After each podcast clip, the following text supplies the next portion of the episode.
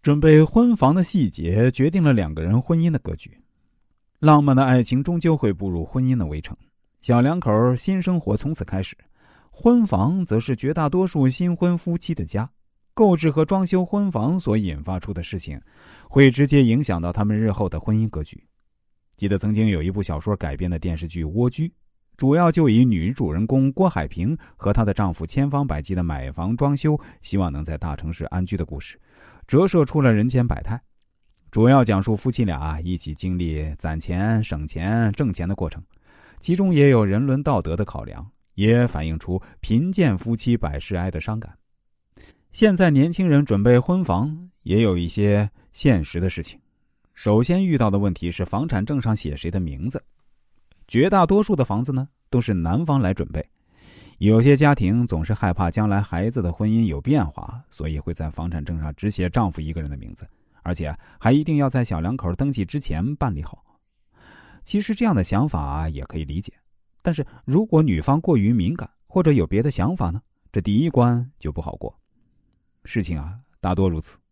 当我们过分看重失去的时候啊，付出也不会心甘情愿。无论最终怎样解决这个问题啊，始终会在彼此两个家庭的心里存有隐患。还有就是将房产证上写好夫妻双方的名字，这当然是比较完美的开始。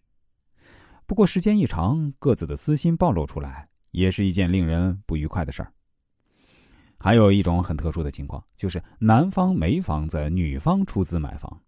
虽然现在男女平等，但是“嫁汉嫁汉，穿衣吃饭”的俗话还是有的。男方的经济基础差，似乎从一开始就处于劣势，甚至还有一些倒插门的意味。对于那些传统思想比较严重的人来说，可能并不是件好事。也许最终是没办法。或是年轻时觉得没什么，彼此相爱就可以。